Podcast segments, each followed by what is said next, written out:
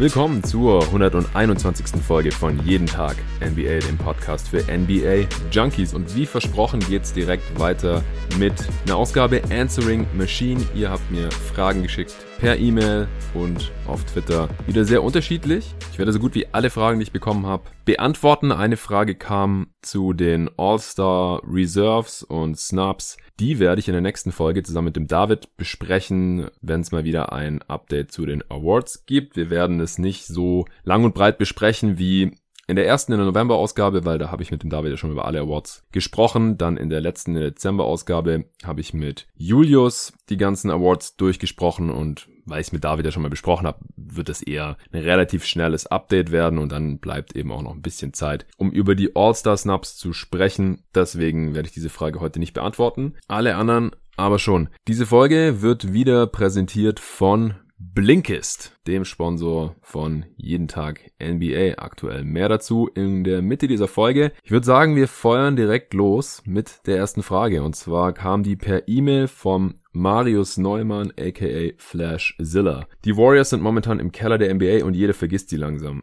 Meiner Meinung nach werden sie aber krass unterschätzt. Sie haben jetzt schon einige gute junge Spieler, einen wahrscheinlich guten Pick und zwei Superstars in Steph und Clay. Wenn man Russell mit den vorhandenen Assets in einen guten Deal packt, wäre ich nicht überrascht, wenn sie wieder die Top 3 im Westen angreifen würden. Wie siehst du ihre potenzielle Offseason und was würdest du als Bob Myers machen? Ja, bisschen früh dafür um jetzt hier über die Offseason von einem Lottery-Team, und das sind die Warriors dieses Jahr eben wahrscheinlich das einzige Team in der Western Conference, das jetzt nicht mehr versucht und eigentlich auch keine Chance mehr hat, in die Playoffs zu kommen. Deswegen ist es natürlich für die Fans jetzt auch schon interessant, über die Offseason nachzudenken. Und wie gesagt, das sind ganz verschiedene Fragen, die ich jetzt bekommen habe. Und deswegen können wir jetzt hier auch mal ein bisschen über die Offseason sprechen, denke ich. Ah. Ja, je nachdem, wie viel man D'Angelo Russell jetzt bereits neben Curry und eventuell Clay dann evaluieren konnte nächsten Sommer, gibt's da vielleicht einen Trade für einen Wing oder ja, ein Big wäre auch denkbar. Denn das sind die großen Löcher bei den Warriors aktuell. Beziehungsweise dann halt in der Offseason. Also in der Offseason stehen dann noch unter Vertrag Natürlich Steph Curry noch bis 2022 verdient er zwischen 40 und 46 Millionen. Clay Thompson noch bis 2024 sogar verdient zwischen 33 und 43 Millionen. Russell eben noch für die folgenden drei Saisons bis 2023 zwischen 8, 27 und 31 Millionen. Draymond Green hat ja auch schon verlängert, steht damit auch bis 2024 unter Vertrag. Das letzte Vertragsjahr ist eine Player Option, verdient zwischen 22 und 28 Millionen. Und dann gibt's einen riesen Drop-Off. Nach diesen vier Spielern gibt's noch Kevin Looney für knapp 5 Millionen und noch zwei weitere Jahre. Letztes Jahr Player Option. Collie Stein haben sie jetzt getradet. Der ist, damit sind seine 2,3 Millionen safe. Nicht auf der Payroll.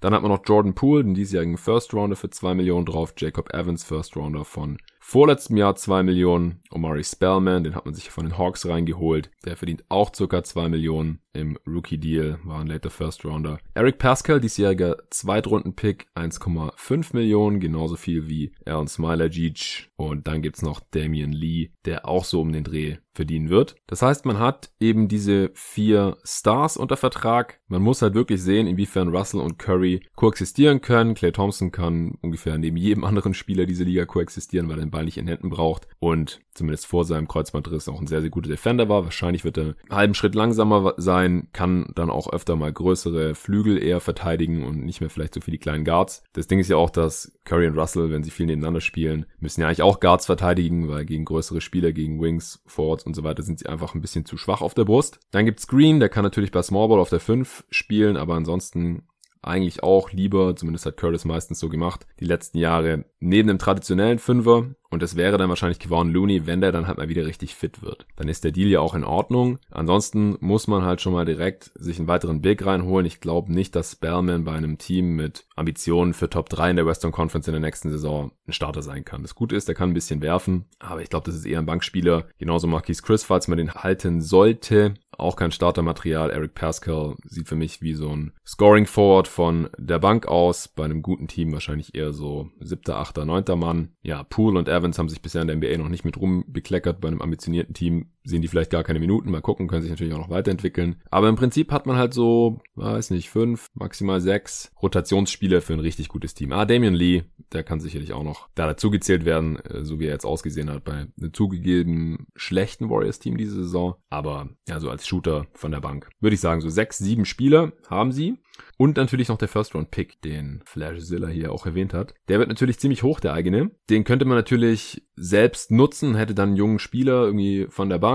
Aber ich kann mir jetzt auch schon vorstellen, dass man den dann nutzt, um halt den Kader ein bisschen zu vertiefen, damit man halt irgendwie Richtung 8, 9, 10 fähigen Spielern kommt, dass man hier eine Playoff-Rotation zustande bekommt. Denn auf dem Flügel laufen Alec Burks und Glenn Robinson der Dritte aus mit ihren Minimum-Deals. Und die werden wahrscheinlich im Sommer eher teurer, so wie die bisher aufgespielt haben, vor allem Glenn Robinson. Und man kann den halt mit den Non-Bird Rights jetzt auch nicht wirklich mehr anbieten. Man ist auch direkt wieder hardcapped. Nur mit diesen Spielern, die ich vorhin aufgezählt habe, steht man schon bei 143 Millionen mit Damien Lee dessen Vertrag meines Wissens nicht komplett garantiert ist, sogar schon bei knapp 145 Millionen. Ja, und der Hardcap wurde jetzt projiziert, ich glaube bei 100, nee, das war die Luxury Tax Line bei 138 Millionen. Ja, so um den Dreh wird der Hardcap wahrscheinlich liegen, also wahrscheinlich liegen sie da schon wieder drüber. Was ich damit sagen will, sie sind nicht besonders tief. Man weiß nicht, wie Russell zu Curry passt im Endeffekt. Da muss man halt sehen, ob man das im Sommer überhaupt schon bewerten kann. Wann kommt Curry zurück? Ist D-Lo da fit? Wie viel spielen die nebeneinander? Wie viel ist es dann wert mit dieser Rumpftruppe? Spielt Clay nochmal?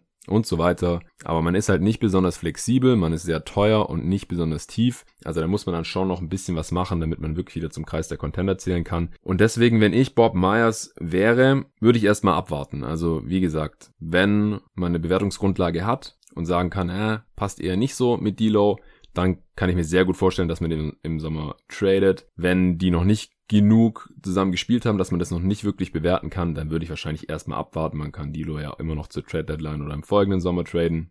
Aber Dilo ist halt so der einzige Spieler, der genug Wert und Gehalt hat, um das Team irgendwie aufzubessern auf einer anderen Position, sodass ähm, Clay und Steph dann die Guards sind und dass man dann halt irgendwie noch einen größeren Flügel neben denen hat oder halt wie gesagt einen Big für neben Draymond Green. Und wie gesagt, auf den Pick würde ich in dieser Draft jetzt nicht allzu viel Wert legen, weil die gilt als nicht so besonders gut. Und wenn man dann da einen Spieler hat, den man zwar hoch pickt, aber der dann wahrscheinlich erstens nicht sofort helfen kann, das ist nämlich eher die Ausnahme und zweitens wahrscheinlich auch nicht das, die riesige Upside hat, sodass man sagt, den würden wir gern behalten für wenn Curry, Clay und Draymond Green irgendwann abbauen. Die sind nächste Saison auch schon alle Ü30. Green und Clay werden dieses Jahr 30, Curry wird schon 32. Und wenn man wirklich wieder oben angreifen will, dann kann man halt auch nicht warten, bis so ein Rookie dann definitiv einem Contender helfen kann. Also könnte ich mir zum Beispiel auch vorstellen, dass man den Pick mit Kevon Looney's 5 Millionen ungefähr verbindet und dafür dann noch irgendwie einen Starter oder einen Rotationsspieler reinholt. Je nachdem, was man für Russell bekommt, könnte man da den Pick auch noch mit reinschmeißen und sich wirklich noch einen anderen Star reinholen, der ein bisschen besser passt. Da habe ich dann bei einer anderen Frage, später hier im Pod heute, noch einen Kandidaten, der dafür in Frage kommt.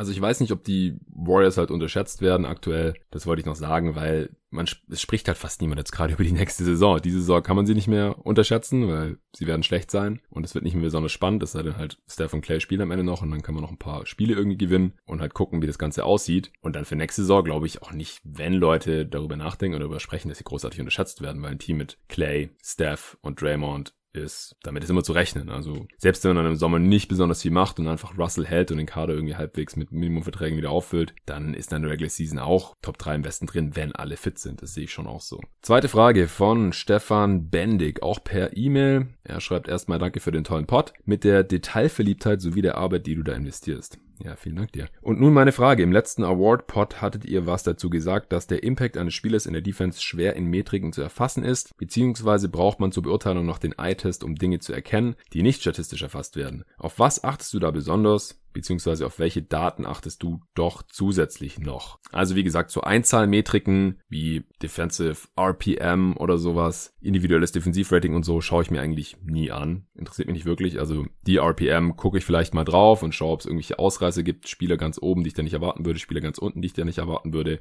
Gibt es auch immer wieder. Im Großen und Ganzen passt es auch irgendwo, aber es bringt mir halt nicht viel, um halt zu sagen, okay, der ist definitiv ein guter Defender oder ein schlechter oder mittelmäßiger. Wie gesagt, diese Metriken kann ich mal vielleicht doch irgendwann ein bisschen genauer erklären erklären und warum ich die gerade in der Defense für nicht besonders sinnvoll halte. Es ist eine komplexe Frage, aber ich versuche das trotzdem mal zusammenzufassen. Defense besteht ja aus vielen verschiedenen Aspekten. Was man sich da definitiv angewöhnen muss, ist halt nicht immer nur auf den Ball zu gucken, was die meisten Leute wahrscheinlich intuitiv machen, wenn sie ein Basketballspiel angucken, gucken sie halt, wo ist der Ball, was macht der Spieler da mit dem Ball, sondern so ein bisschen rauszuzoomen und halt zu schauen, wo passiert Off-Ball, was und da dann halt hingucken und schauen, wie reagieren die Defender. Da lernt man dann halt noch viel mehr, weil sonst sieht man halt die ganze Zeit maximal die On-Ball-Defense, also wie gut kann der Mann vor seinem Gegenspieler bleiben, verhindern, dass er an ihm vorbeigeht, sodass Hilfe gezogen werden muss und halt irgendwie die Offense einen guten Wurf rausspielt. Oder halt Post-Defense, wenn es ein Post-Up ist. Klar, Handoffs, solche Sachen. Das sieht man dann schon, wenn man immer nur auf den Ball schaut. Oder wie Würfe contested werden, um, wie kommen die Spieler um Screens rum. Aber, oder bei einem Drive halt noch dann den Contest von einem Help Defender. Das sieht man dann. Aber viele andere Sachen sieht man nicht. Off-Ball kann man halt die Rotation besser sehen, weil man sieht halt auch schon, wann die Spieler anfangen zu rotieren. Oder ob sie das tun, wie gut sie das tun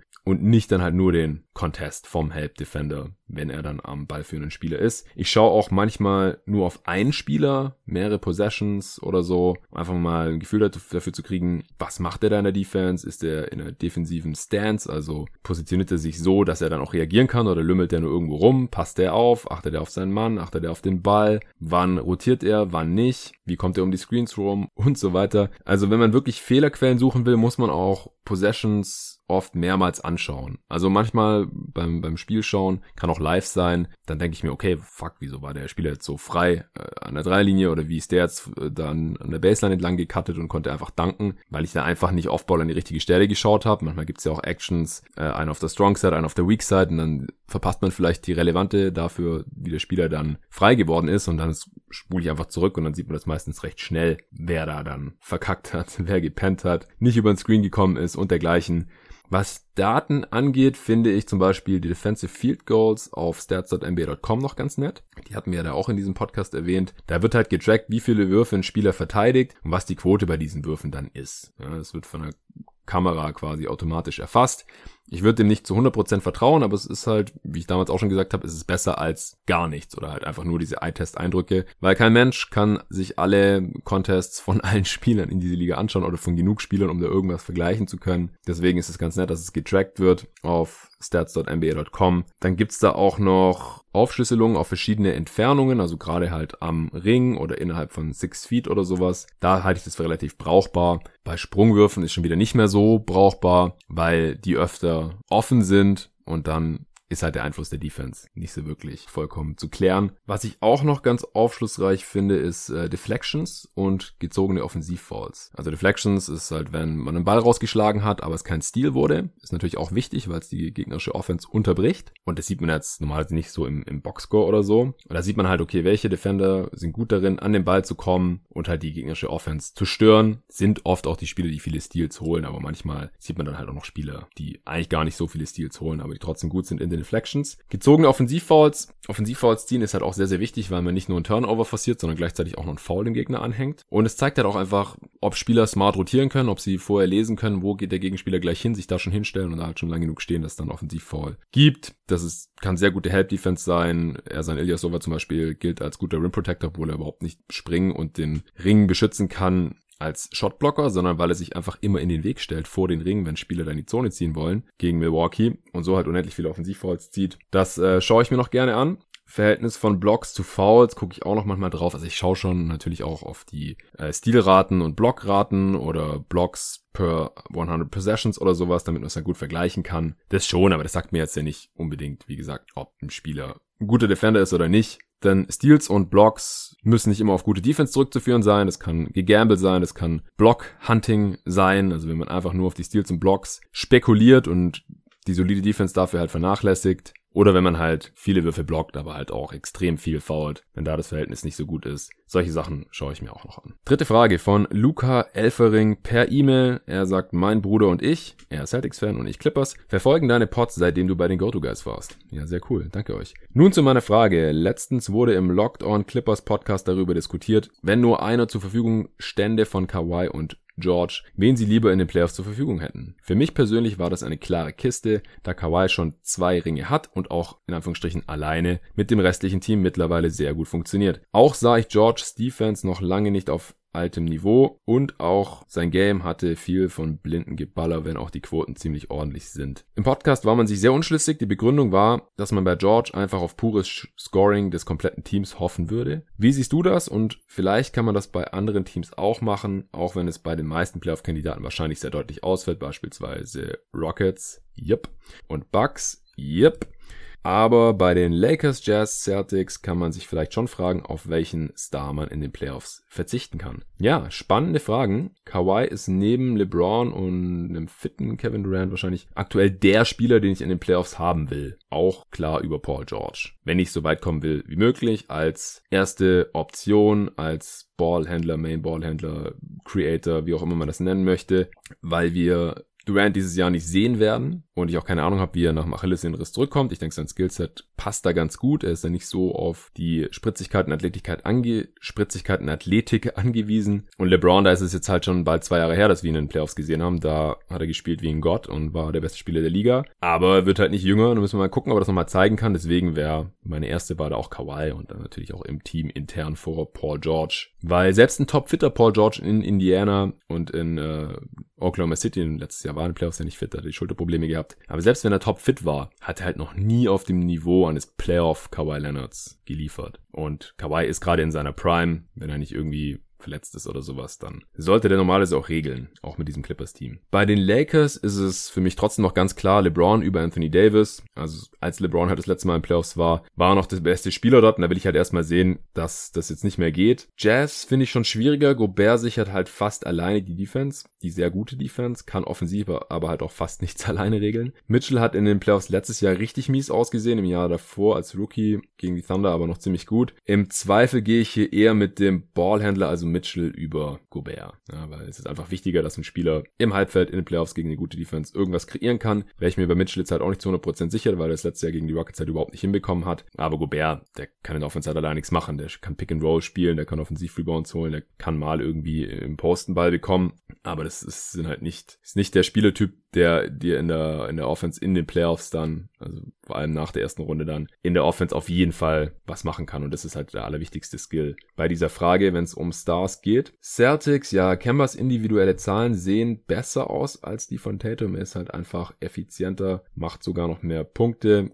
ist natürlich auch der bessere Creator für andere, ist äh, schon erfahrener, aber mit Tatum auf dem Feld spielt Boston extrem gut, auch weil Tatum sonst an beiden Enden des Feldes fehlt, wenn er nicht spielt. Und wenn Kemba sitzt, verteidigt Boston halt extrem stark. Und deswegen würde ich im Zweifel wahrscheinlich auch eher mit Tatum gehen. So, es wird mal wieder Zeit für einen kurzen Spot von Blinkist. Tja, das neue Jahr ist schon wieder ein paar Wochen angebrochen und wenn ihr merkt, ihr habt euch mal wieder mehr Vorsätze vorgenommen, als ihr in eurer knapp bemessenen Zeit umsetzen könnt, dann ist Blinkist was für euch. Mit der Blinkist App kannst du dir einfach Zusammenfassungen von über 3000 verschiedenen Sachbüchern anhören oder durchlesen und lernst so die wichtigsten Punkte, ohne viel Zeit oder Geld dafür aufzuwenden. So kann man sich enorm viel Wissen reinfahren oder auch dann entscheiden, ob man das Buch kaufen oder komplett lesen möchte. Die Idee dahinter ist, wir haben alle nur begrenzt Zeit und wie viel des Inhalts eines Sachbuchs kann man sich eigentlich wirklich dauerhaft merken. Wahrscheinlich nicht viel mehr, als du in 15 Minuten erzählen könntest und genau so lang sind diese Zusammenfassungen auf Blinkist. Da gibt's Klassiker und auch neueste Bestseller aus 25 Kategorien zur Auswahl, wie zum Beispiel Politik, Geschichte, Psychologie und Wirtschaft auf Englisch und auf Deutsch. Ich selber nutze Blinkist schon seit 2018 und finde das eine super Alternative zu Podcasts, weil Autoren von Sachbüchern in der Regel nochmal tiefer drinstecken als der durchschnittliche Podcast-Host. Falls sich das für dich jetzt interessant anhört, dann geh doch mal auf blinkist.de slash jeden Tag NBA. Da bekommst du dann 25% Rabatt auf das Jahresabo Blinkist Premium und noch eine Woche gratis zum Ausprobieren oben drauf. Also egal, was dich interessiert oder was deine Ziele sind, auf Blinkist gibt's bestimmt was für dich und jeden Monat kommen noch 40 neue Titel dazu. Falls ihr wie ich extrem viel auf der To-Do-Liste stehen habt und euch immer noch nicht richtig organisieren könnt, dann gibt's hier diverse Ratgeber zur Produktivität und Selbstmanagement, zum Beispiel, wie ich die Dinge geregelt kriege von David Allen, indem er seine berühmte Methode erklärt. Klingt interessant, dann tut das richtig und geht auf blinkist.de slash jeden Tag NBA und sichert euch durch meinen Link die 25% Rabatt und die Gratiswoche und helft obendrein mir dabei, dieses Projekt langfristig voranzutreiben und abzusichern abzusichern. Das hat 2019 schon sehr gut geklappt. Deswegen hat Blinkist jetzt auch für 2020 erstmal mit mir hier bei Jeden Tag NBA verlängert. Vielen Dank für alle bisherigen Blinkist-Abonnenten. Also nochmal, blinkist.de slash jeden Tag NBA. Vierte Frage kam über Twitter von Jonathan Gritschko, ein Namensvetter. Ich kann mir gut vorstellen, dass die 76ers bei erneutem Verpassen der Finals sich von Simmons trennen, falls ein passendes Angebot kommt. So gut Simmons ist, so klar ist der nicht so gute Fit zwischen ihm und Joel. Simmons ist meiner Meinung nach total underrated und im passenden Team mit mehr Pace absolut game-changing. Was für Trades hältst du für realistisch? In welches Team könnte er passen, das verlockenden Gegenwert für Philly hat? Ja, noch eine Off-Season-Frage. Könnte ich mir auch vorstellen, dass man da im Sommer tätig wird. Muss man aber auch nicht unbedingt, ähm, weil Simmons hat noch fünf Jahre Vertrag. Der hat ja gerade seine Verlängerung unterschrieben. Deswegen darf er jetzt auch während der Saison nicht getradet werden, beziehungsweise ist es extrem kompliziert und deswegen ist es halt faktisch nicht möglich, da einen sinnvollen Trade zu basteln. Das hatte ich ja mit Sven Scherer schon ausführlich auf Twitter diskutiert und hier im Pod auch nochmal erwähnt erwähnt. Aber nächsten Sommer, und das ist ja die Frage, da geht's dann und da setzt dann die Vertragsverlängerung von Simmons ein. Er kann ganz normal getradet werden. Und Embiid hat noch drei Jahre Vertrag ab nächsten Sommer. Man kann es also durchaus auch noch ein, zwei Jahre probieren, ja, und erst dann tätig werden. Aber die Sixers wissen halt auch selbst am besten, inwiefern bei Embiid die Uhr tickt, also wie verletzungsanfällig er letztendlich ist und wie schnell man dann vielleicht auch jetzt hier die Championship holen will. Und wenn es mit Simmons einfach schwierig aussieht, offensiv, dann wird man da vielleicht auch früher tätig, als man das tun würde, wenn man jetzt davon ausgehen würde, dass Embiid mit 30, 31, 32 auch noch dominieren kann. Und das würde ich halt mal so ein bisschen anzweifeln, auch wenn man sich halt seinen Vertrag anschaut mit den ganzen Klauseln Richtung Verletzungen. In irgendeinem Pod neulich wurde auch ein Beat-Trade in den Raum geworfen. Ich glaube, es war bei irgendeinem The Ringer Podcast oder Bill Simmons oder so. Aber ich glaube halt nicht, dass Philly ihn traden würde. Er hat, hat das deutlich höhere Ceiling, zerstört in den Playoffs auch bisher immer alles und die Sixers haben im Prinzip in Anführungsstrichen immer nur verloren, weil er halt nicht 48 Minuten durchspielen kann und wenn er nicht drauf war, haben sie richtig auf den Sack bekommen. Und er ist halt einfach der, der bessere und der wertvollere Spieler als Simmons. Das, da wird, glaube ich, niemand widersprechen. Kann gut sein, dass Simmons mittlerweile sogar unterbewertet ist, weil das System ohne viel Shooting und auch oft mit zwei Bigs, mit Horford und Embiid einfach auch nicht so gut zu ihm passt. Das hat man jetzt auch gesehen mit Embiid draußen, zumindest die Spiele, die ich gesehen habe. Ich habe das jetzt nicht statistisch überprüft. Da hat Simmons halt auch schon ein bisschen anders aufgespielt und es hat alles ein bisschen besser gepasst, obwohl der Kader ja überhaupt nicht auf ihn ausgerichtet ist. Und wenn er das halt irgendwo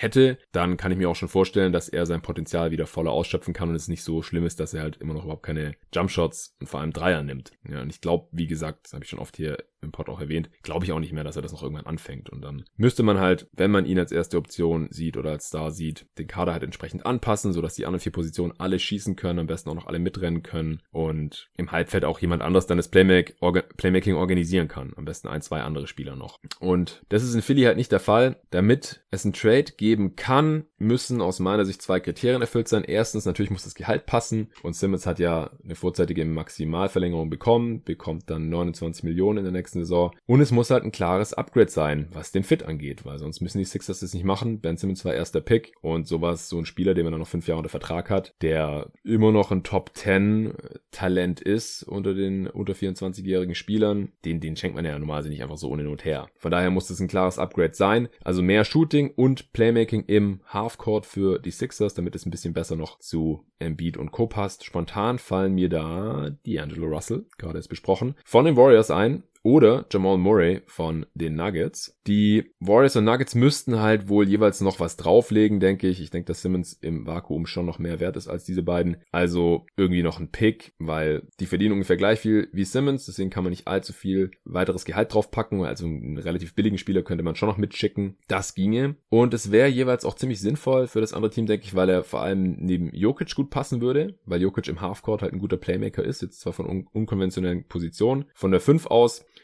und Jokic ist auch ein bisschen mehr noch Shooter als Embiid, hat da glaube ich ein bisschen mehr Gravity, bisschen mehr Touch und muss jetzt nicht unbedingt dauernd in, ins Post-Up gehen, so wie Embiid. Und ja, Jokic ist einfach mehr Playmaker, könnte dann auch, könnte irgendwelche Sets gelaufen werden für Simmons als Cutter oder sowas. Irgendwelche Handoffs und in Transition wäre es natürlich richtig krass, wenn Jokic da die Outlets auf Simmons spielt oder so, alle rennen mit. Und wenn die anderen drei Spieler neben Jokic und Simmons dann noch sehr gut werfen können, dann kann ich mir das offensiv sehr gut vorstellen und Simmons ist natürlich auch ein riesiges Upgrade über Jamal Murray. In der Defense, neben Steph, Clay und Dre, Ben Simmons, das wäre natürlich auch richtig heftig, könnte man Killer Smallball Lineups laufen, also mit Simmons und Draymond Green dann quasi auf den großen Positionen und dann halt noch mit Steph, Clay und noch irgendeinem Shooter oder noch mit einem Big, der auch mal einen Dreier trifft halt, damit Simmons halt der einzige Non-Shooter ist, Draymond Green lassen viele Teams ja auch eher offen. D'Lo und Murray würden den Sixers beide weiterhelfen und sind halt auch noch ungefähr gleich lang unter Vertrag wie Simmons. Also da verlieren die Sixers dann nichts an Teamkontrolle, was diesen Spieler angeht. Murray hatte genau dieselbe Verlängerung bekommen wie Simmons und Russell hat vier Jahre Vertrag bekommen jetzt in der letzten Offseason. Genau, der läuft demnach dann nur noch drei Jahre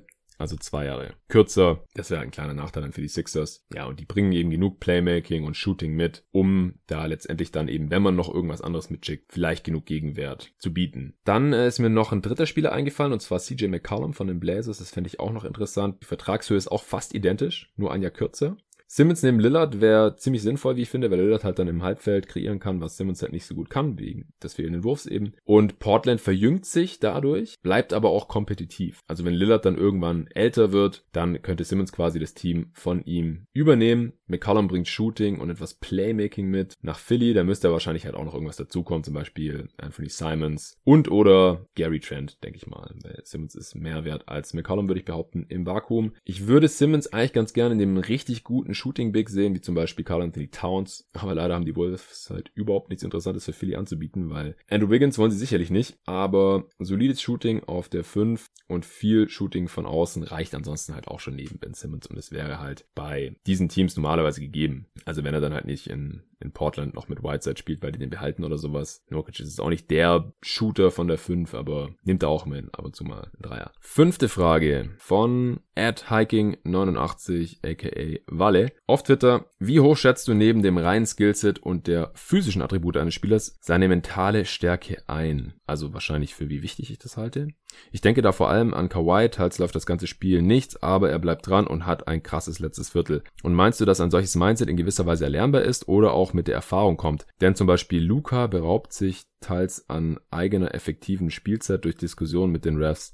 Zumindest meiner Meinung nach. Ja, ich bin mir nicht ganz sicher, worauf du hinaus willst mit deiner Frage. Aber ich glaube, ich habe es verstanden. Ich finde es schwer zu sagen. Aber ich denke schon, dass Spieler mit der Zeit reifen, obwohl manche das Lamentieren bei den Refs nie abstellen können, wie zum Beispiel Dwayne Wade oder auch LeBron. Aber ansonsten lernen viele aus den Drucksituationen, in denen sie waren. Das kann man meistens dann schon schön sehen, dass Spieler halt mit der Zeit wenn sie äh, oft in den Playoffs waren zum Beispiel, dann damit auch besser umgehen können und halt eher wissen, was zu tun ist. Ich denke, ein gewisser Teil ist nie komplett erlernbar, dass Spieler da komplett kalt bleiben und einfach ihr Ding machen, so wie jetzt ein Kawhi Leonard zum Beispiel. Aber es gibt schon wenig Fälle, glaube ich, in der NBA, wo man sagen kann, okay, der, dem flattern immer die Nerven und der ist mental total schwach oder so. Denn dann schafft man es normalerweise auch gar nicht erst in die NBA.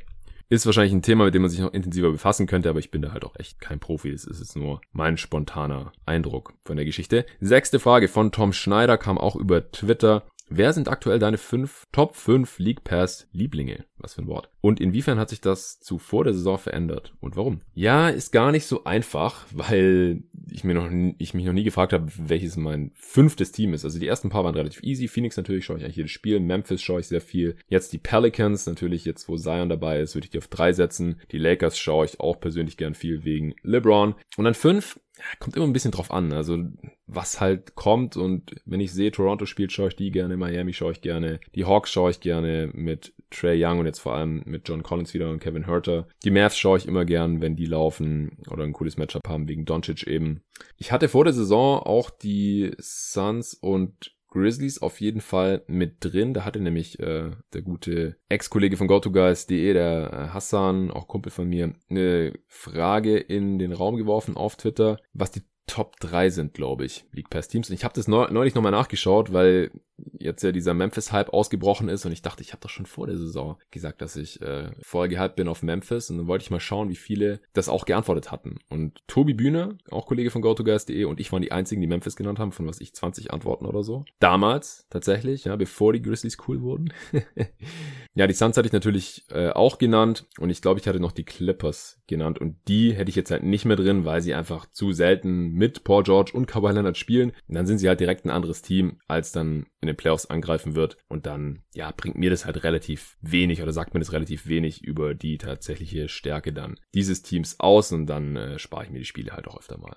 Siebte Frage von Martin Ramsauer über Twitter. Wer hat deiner Meinung nach bessere Chancen gegen die Bucks? Sollten sie in die Finals kommen? Clippers oder Lakers? Und ich denke, da gilt auch, sollten sie in die Finals kommen. Ja, ist eine sehr gute Frage. Ich habe mir zum jetzigen Zeitpunkt noch nicht so viele Gedanken drüber gemacht, muss ich zugeben. Und nach der Trading Deadline werde ich ja auch langsam mal mein Power Ranking auf solche Fragen dann ausrichten. Aber spontan für die Clippers spricht, dass Kawhi Janis letzte Playoffs gut in den Griff bekommen hat und die Clippers halt zwei Elite Wings haben. Die Bucks aber nicht so wirklich die Defender dafür. Ja, also Middleton und Janis sind gleichzeitig die wichtigsten Offensivspieler und sind dann wahrscheinlich aber auch die Spieler, die viel gegen George und Kawhi verteidigen müssen. Das ist schon mal nicht so gut für die Bucks. Die Clippers sind ohne einen weiteren Trade aber auch bisschen klein für den massiven Frontcourt der Bucks. Die können ja jederzeit mit einem Lopez Bro spielen und dann halt noch Janis und Ilyasova und so. Und die Clippers spielen ja schon relativ viel Small und haben halt nur mit Subac nur einen echten Big drin. Errol ist relativ kurz und auch so Jermichael Green, Patrick Patterson und so. Dieses, das ist alles nicht so der furchteinflößende Frontcourt,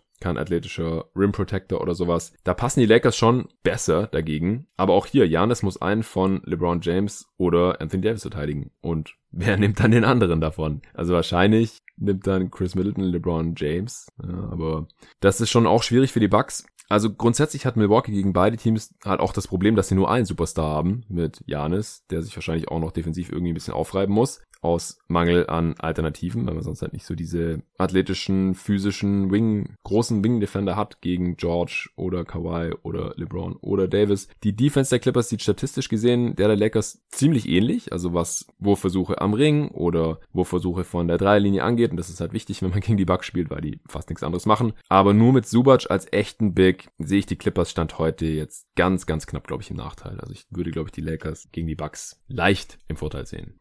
Dann hat der Martin noch gefragt, was fehlt bei den Nuggets, um Contender zu sein? Ja, Elite Shot Creation of the Dribble. Jokic kann das als Big halt per se nicht wirklich sein. Ist er auch nicht so der Volumenscorer. Jamal Murray wird halt bezahlt, als könnte er das mit seinem Max-Deal, liefert das aber halt nicht konstant. Siehe halt auch die letzten Playoffs und jetzt hier in dieser Regular Season hat er mich da auch noch nicht so davon überzeugt. Und dann wird's halt auch schon dünn. Also so ein Gary Harris, Will Barton oder Rookie Michael Potter Jr. Ja, sind alles keine Lösungen für einen Contender halt. Also für die Playoffs schon. Die Nuggets äh, sind ja letztes Jahr dann auch in die zweite Runde gekommen und so. Aber entweder da entwickelt sich noch jemand bedeutend weiter, das würde ich Jamal Murray jetzt auch noch nicht absprechen, oder es gibt halt einen Trade, oder ich sehe sie halt nicht wirklich mit Chancen auf den Titel und so würde ich halt Contender definieren. Dann hat er noch geschrieben, solltest du zu wenig Fragen haben, wie stark schätzt du die Celtics ein? Ja, ich habe nicht zu wenig Fragen, aber ich werde trotzdem kurz was dazu sagen. Also aktuell für die Regular Season als das viertbeste Team, siehe letztes Power Ranking im letzten Pod und das zweitbeste im Osten und für die Playoffs dann halt etwas schwächer. Also da würde ich es nicht als das Team mit den viertbesten Chancen auf den Titel oder so sehen. Auch weil sie halt mit ihrer Roster-Konstruktion gegen die zwei größten Konkurrenten Milwaukee und Philly jetzt nicht besonders gut gerüstet sind. Da fehlt es einfach ein bisschen an Größe im Frontcourt. Und daher halt eher auf einem Level mit Miami und Toronto, also kein Contender für mich. Nächste Frage auf Twitter von Dougler112. Was ist aktuell mit Harden los? So ein Shooting Slump kennt man von ihm gar nicht. Er wirkt teilweise gehemmt und lustlos. Auch schon im Power Ranking angesprochen von mir und äh, David. Da hat sich jetzt seit Dienstag für mich nicht so viel verändert. Zuletzt habe ich nicht so viel Houston gesehen, aber ich kann sagen, er war halt angeschlagen mit seinem geprellten Oberschenkel. Und Slumps gibt's halt einfach eben. Also vor allem bei Harden. Das ist ja eigentlich nichts Neues. Bei Harden ging die Saison ja auch schon so los. Da hat er nur noch tonnenweise Freiwürfe gezogen und davon 95% getroffen. Deswegen war er immer noch effizient. Aber die ersten, also die ersten 20 Spiele hat er ja auch noch immer zweistellige Anzahlen an Freiwürfen gezogen. Ja, alle 20 Spiele mindestens 10 Freiwürfe gezogen. Und jetzt in den letzten 20 Spielen hat er das achtmal nicht geschafft. Also nur 12 von 20 Mal mindestens 10 Freiwürfe gezogen. Kann halt sein, dass er jetzt Mitte der Saison weniger motiviert ist, ständig zum Korb zu ziehen und sich da hacken zu lassen. Ich werde das mal im Auge behalten, mache mir dabei jetzt wenig Sorgen, weil wie gesagt, es trifft halt gerade die Dreier mit 25 Prozent oder so. Zu Beginn der Saison war es auch schon mal. Und dann ist er sehr heiß gelaufen, war dann irgendwie bei 38, 39 Prozent. Und jetzt sehen wir da wahrscheinlich gerade wieder ein bisschen Regression. Aber wie gesagt, ich werde, jetzt spielt er ja auch wieder, er hat zwei Spiele verpasst gehabt, den mir jetzt nochmal angucken, die Tage und schauen, ob ich da noch irgendwas anderes sehe. Außerdem hat er gefragt, wie groß siehst du die Chancen der Bulls auf die Playoffs? Aktuell ein Sieg hinter Brooklyn und zwei hinter Orlando. Ja, habe ich im Power Ranking ja auch schon angesprochen. Ohne Otto Porter Jr. und Wendell Carter Jr. Wird es schwerer? Die könnten jetzt bei dem Februar zurückkommen. Und der Osten scheint halt aktuell so schwach, dass das schon noch durchaus drin ist. Also es ist weniger ein Verdienst der Bulls als einfach Unvermögen von, vor allem von den Nets und auch die äh, Magic, hatte ich ja auch im, im letzten Power Ranking noch besprochen. Man müsste aber halt auch ab und an mal ein stärkeres Team schlagen. Das haben die Bulls nämlich zuletzt nie geschafft, um halt dann in den oberen 30er Bereich an Siegen zu gelangen, auch weil ihr Restspielplan auch überdurchschnittlich schwer ist. Also leicht wird's nicht, aber machbar ist es in dieser Eastern Conference auf jeden Fall. Ed R. Horisberger hat auf Twitter gefragt, lieber Trey Young und John Collins oder Jamorant und Jaron Jackson Jr. Also ich gehe mal davon aus, dass es nicht um diese Saison geht, sondern für die Zukunft und da würde ich sagen ganz klar Triple J und Morant von den Grizzlies über Young und Collins von den Hawks. Young und Morant sind ziemlich vergleichbar, finde ich, so vom, vom Value, vom Talent. Bei Young haben wir jetzt halt schon eine Saison mehr gesehen. Morant ist gerade ziemlich gehypt. Young hat die besseren Stats, aber auch im zweiten Jahr und in einem viel schlechteren Team.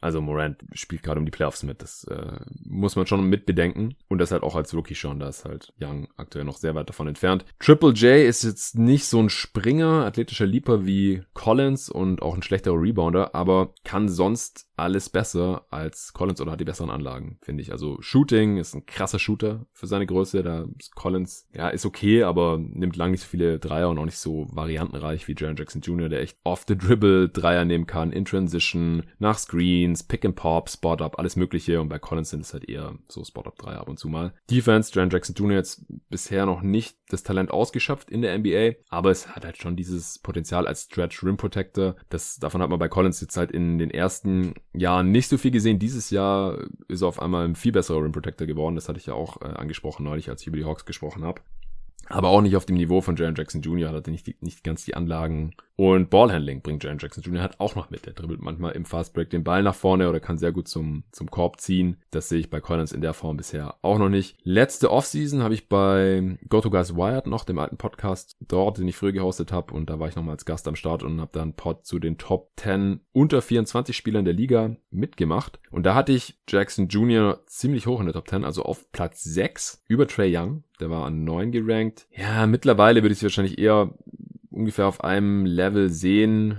Ähm, Young hat sich schon nochmal weiterentwickelt als Jaron Jackson Jr. Collins hatte ich gar nicht drin in der Top 10. Den hatte ich irgendwo zwischen Platz 15 und 20, glaube ich. Und wie gesagt, Morant und Young geben sich als Talent jetzt nicht so viel. Deswegen macht für mich halt hier Jaron Jackson Jr. einen Unterschied, dass ich klar sage, ich hätte lieber das Duo der Memphis Grizzlies. Nächste Frage von Ed Spottinger auf Twitter. Carl Anthony Towns zu den Celtics. Was hätte Boston für ihn abzugeben? Wie wahrscheinlich findest du dieses Szenario? Ja, die Frage ist wann. Weil jetzt sicher noch nicht, weil Towns hat noch viereinhalb Saisons unter Vertrag. Der ist gerade im ersten Vertragsjahr von einer 5 Jahres maximal Vertragsverlängerung. Und so einen Spieler tradet man halt nicht ohne Not, weil man fast nie gleichwertigen Gegenwert bekommt in so einer Situation. Und bei den Celtics wäre Stand heute ja nicht mal Tatum oder Brown halt ein gleichwertiger Spieler. Ja, und beide zusammen ist dann aber halt wahrscheinlich wieder zu viel. Und Brown kann man halt genauso wie Simmons aktuell sowieso nicht traden, wegen dieser vorzeitigen Vertragsverlängerung. Und ja, man, man tradet halt so einen Spieler nur, wenn man Gefahr läuft, den Spieler ersatzlos zu verlieren in der nächsten Free Agency. Deswegen würde ich allerfrühestens zur Deadline in zwei Jahren, also 2022, da mit einem Trade rechnen von Carl Anthony Towns. Davis wurde ja zum Beispiel erst ein Jahr vor Auslaufen des Deals getradet, also wird er jetzt im Sommer Free Agent, hätte dann die Pelicans verlassen können und sie haben ihn dann letzten Sommer zu den Lakers getradet. Bei Kawhi Leonard war es ein Jahr bevor er Free Agent geworden ist, als die Spurs ihn zu den Raptors getradet haben, dann ist er aus dem Vertrag ausgestiegen. Bei Porzingis war es ein halbes Jahr, bevor sein Rookie-Vertrag ausgelaufen ist. Also, wie gesagt, früher als zwei Jahre vor Ablaufen des aktuellen Vertrags müssen die Wolves sich da eigentlich jetzt das Ganze nicht geben. Also da hat er einfach nicht die Verhandlungsposition oder die Mittel irgendwie Druck zu machen. Es sei denn, er macht einen auf Vince Carter und sagt, ich, ich spiele nicht mehr oder sowas, wie der es damals bei den Raptors gemacht hat. Äh, was kann Boston in zwei Jahren abgeben? Also in, im besagten Top 10 U24 Spieler Podcast hatte ich damals Towns auf zwei aller Talente, nur hinter Doncic. Und Tatum hatte ich auf sieben. Jalen Brown vor seinem riesigen Most Improved Player diskussionswürdigen Sprung diese Saison hatte ich damals auf 22 mich vorhin gesehen. Also wir haben nur die Top 10 besprochen, aber ich habe halt irgendwie die Top 30 oder so mal durchgerankt, einfach um da auch keine Spieler zu vergessen und so. Und Brown hat jetzt halt seither so einen Sprung gemacht. Ich habe jetzt nicht nochmal alles neu durchgerankt, aber ich sehe ihn vom Potenzial immer noch hinter Tatum, aber halt schon sehr, sehr viel näher dran jetzt. Weiß nicht, vielleicht Top 15 oder sowas. Wertvollstes Asset wird dann halt wahrscheinlich Tatum mit seinem Dann Max-Deal sein. Stand heute würde ich also sagen, ähm, Tatum plus irgendein X, wenn, äh, also wie gesagt, Stand heute, ja, es kann natürlich sein, dass Tatum sich noch krass weiterentwickelt und dann irgendwie genauso wertvoll wie Towns angesehen wird. Stand heute ist es nicht so, deswegen würde ich ja davon ausgehen, Tatum plus X, das kann dann halt noch irgendein anderer Spieler sein, von den Spielern, die jetzt im Kader sind und in zwei Jahren halt auch noch, weil sie einen Rookie-Deal haben, zum Beispiel Romeo Langford oder Grant Williams oder Robert Williams oder ein Pick oder irgendwas, um halt das Defizit vom Value zwischen Towns und Tatum irgendwie auszugleichen. Also ja, wie, wie wahrscheinlich finde ich das Szenario? Ab in zwei Jahren ist es relativ wahrscheinlich, falls Mini nächste Saison nicht in die Playoffs kommt oder 2021 nicht gut in die Saison startet, dann äh, wird klassisch sowas angeleiert. Bis dahin halte ich es für sehr, sehr unwahrscheinlich. So, drei, vier, nee, drei, drei Leute haben noch was gefragt auf Twitter und zwar einmal der at MSL93L. Wieso verkacken die Mavs gefühlt fast jedes einzelne Spiel in der Crunch Time? Ja, das kann ich so aus dem Stegreif auch nicht beantworten. Aber ich werde mir das mal genauer anschauen, weil das ist mittlerweile schon auffällig. Die Mavs haben schon viele Spiele auch so liegen gelassen, underperformen ja auch in Netrating. Dadurch ziemlich krass. Ich hatte es auch im letzten Power Ranking kurz angesprochen. Ähm, aber ich kann es aus dem Stegreif so nicht beantworten. Also ich würde einfach schätzen, es ist zu viel Verantwortung bei Luka Doncic. Du musst da zu viel machen. Ist immer ein Stück weit Pech dabei. Crunchtime ist halt, selbst wenn man relativ oft Crunchtime spielt, sind es halt kumuliert nur ein paar Minuten pro Saison. Selbst wenn man 20 Mal äh, die letzten 5 Minuten in Crunchtime ist, sind es immer noch nur 100 Minuten. Das ist halt so eine kleine Sample Size. Da, da kann einfach viel Pech eine Rolle spielen. Aber ich gucke mir das mal noch genauer an. Ich schaue mir mal ein paar Crunch Times der Mavs an und schaue, äh, was da so gemacht wird und ob mir da irgendwas komisch vorkommt. Dann kann ich die Frage hier auch kompetent beantworten im Pod. Jetzt heute spontan. Kann ich es nicht tun, trotzdem danke für die Frage. Äh, Dirkules22 hat auch noch auf Twitter gefragt, ich kenne mich noch nicht so gut mit den Teamfoul-Regeln in der NBA aus. Ein Team befindet sich ab dem fünften Teamfoul des gegnerischen Teams im Bonus, soweit ist mir es klar. Ich habe gelesen, dass wenn ein Team bis zwei Minuten vor Viertelende noch keine fünf Teamfouls begangen hat, startet der Bonus trotzdem beim zweiten Foul innerhalb der letzten zwei Minuten des Viertels. Ist das korrekt? Kurze Antwort, ja, ist korrekt. Hast du richtig gelesen. Ich hoffe, dass äh, dem ein oder anderen diese Antwort auch noch was gebracht hat. Letzte Frage von Ed Carni Armani. Auf Twitter gibt es einen Grund dafür, dass ein Großteil der Trades erst unmittelbar vor der Trade Deadline stattfinden. Und da hat ein User, der Ed R. Horisberger, der auch eine Frage vorhin hier gestellt hat, schon drauf geantwortet, hat mir ein bisschen die Arbeit abgenommen. Ich werde es nur noch ergänzen, aber der hat geschrieben, man wartet natürlich immer auf die beste Möglichkeit. Und selbst wenn diese nicht kommt, zieht man den Trade, den man seit zwei Wochen hat, erst dann durch, weil man dann wenigstens Chancen gehabt auf was Besseres. Da fehlt ein Wort, aber ich glaube, ihr habt verstanden. Außerdem gibt es Märkte für Spiele, die es zwei Wochen vorher nicht gegeben hat, hätte, weil alle Teams an der Trade Deadline aktiv sind. Also ich stimme zu, außer dass dem letzten Teil, dass alle Teams an der Deadline aktiv sind und sich dadurch neue Märkte ergeben, weil alle Teams bereiten sich in den Monaten vor der Trade Deadline schon aktiv darauf vor. Also die fangen dann nicht erst an der Deadline an. Ich denke, Spieler, die an der Deadline auf dem Markt sind, die sind auch schon in den Wochen davor theoretisch. Kann man sich auch Pods und Artikel von John Hollinger von The Athletic oder Seth Partnow von The Athletic mal äh, reinziehen, weil die haben beide jahrelang für Teams gearbeitet, sind jetzt wieder in der Berichterstattung und John Hollinger macht mit Nate Duncan den Podcast Duncan und Hollinger oder Hollinger und Duncan, weiß gerade nicht und spricht da halt, plaudert da sehr viel aus dem Nähkästchen, wie sowas halt abläuft, vor allem in den letzten paar Folgen, jetzt wo es auf die Trade Deadline zugeht. Und dann bekommt man schon einen ganz guten Eindruck davon, wann, warum Teams wann handeln und agieren und, und wann man halt die Trades dann durchzieht und so weiter. Und die haben das halt gesagt oder bestätigt, dass man sich da schon monatelang darauf vorbereitet. Es ergeben sich aber eventuell neue Märkte durch Trades, da sich Teams dadurch erinnern können. Der Hauptgrund ist aber sicher, dass bis zum Ende evaluiert und verhandelt wird. Vorher gibt's halt eigentlich nur Trades, wenn entweder A, man dringend was machen muss, zum Beispiel wegen der Verletzung, wie die Mavs jetzt halt mit Willie Colley Stein, ja, die haben Dwight Powell verloren, Achillessehnenriss, brauchen dringend noch einen Big und haben sich deswegen jetzt schon Willie Colley Stein reingeholt, einfach, dass sie nicht Gefahr laufen, an der Trade Deadline dann irgendwie leer auszugehen, weil man im letzten Moment noch überboten wird oder sowas Blödes. Oder die Jazz, Jordan Clarkson, war bestimmt auch ein Grund, warum sie ihn schon früher reingeholt haben jetzt, weil Mike Conley halt verletzt war, man noch irgendwie ein bisschen Creation gebraucht hat im Backcourt. Oder B, man ist sich halt sehr sicher, dass kein besseres Angebot mehr kommt. Ich denke, das war bei Jeff Teague, Alan Crabb bei diesem Deal zwischen den Hawks und Wolves so ein bisschen der Fall. Da äh, haben die Hawks wahrscheinlich gedacht, ja gut, wir nehmen jetzt Teak hier für den Rest der Saison, dann ist er auch noch ein paar Spiele länger da. Crab brauchen wir nicht mehr und die Wolves haben wahrscheinlich auch gedacht, gut, was Besseres kriegen wir für Teak wahrscheinlich nicht mehr als jetzt hier diesen Shooter.